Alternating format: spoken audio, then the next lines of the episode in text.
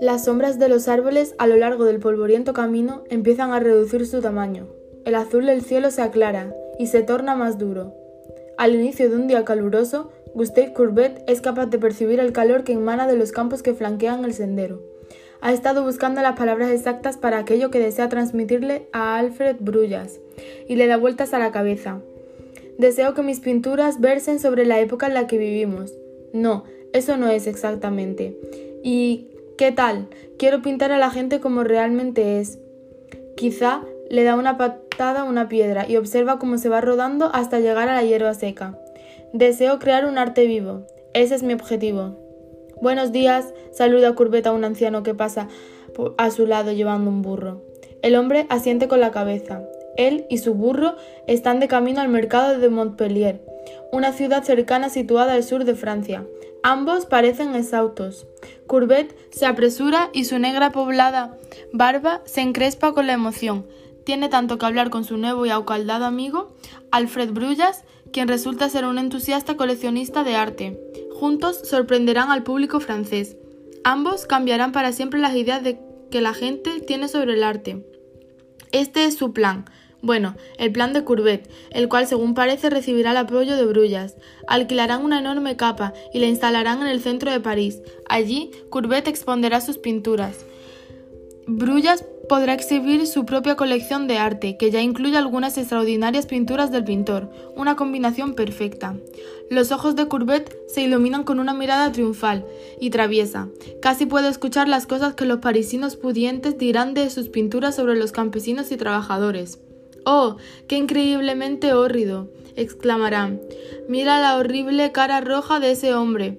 Cuando acudimos a una galería de arte, queremos ver imágenes hermosas, no pinturas de gente ruda, de clase baja. Uf, ¿es imposible que, que aquel de allí a lo lejos sea Brullas? Acercándose a él, Courbet camina dando zancadas, balanceando su bastón, Debo admitir que disfruta cuando la gente snob de la ciudad se siente impactada con sus pinturas.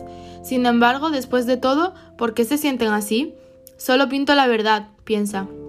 Los laboriosos campesinos no pueden emperifollarse con maquillaje y rizadores para el pelo. La gente real tiene una barriga fofa y el trasero gordo. No tienen el aspecto de dioses griegos hechos de porcelana.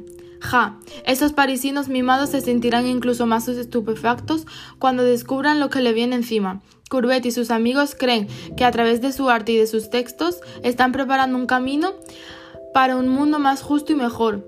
En este mundo los trabajadores del campo y de las fábricas estarán bien remunerados.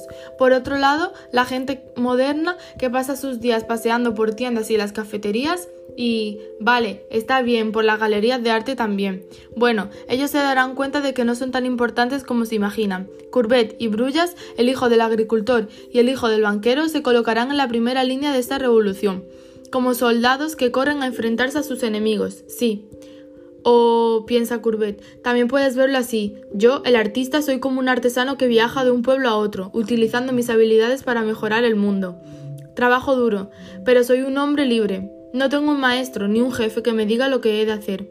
En su siguiente pintura decide se autorretratará como ese artesano que lleva a cuesta su equipo de pintura en ese camino polvoriento.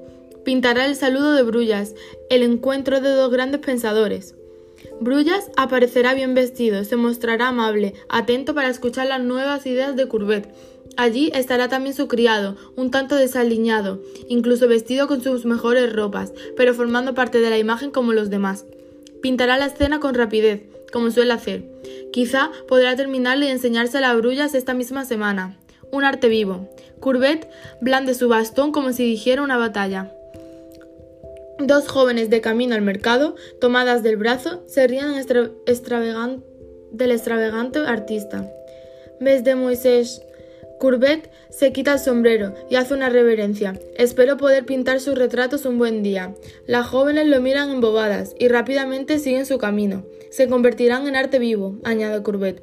La carpa costará. ¿Qué? ¿50.000 francos? Si pudiera convencer a Brullas de que le dijera de que le diera, digamos, 30.000. Mm, Courbet hace unos rápidos cálculos en su mente. Si vendiera casi todas sus pinturas, podrían obtener una buena ganancia. Está decidido a conmocionar esos, a esos parisinos.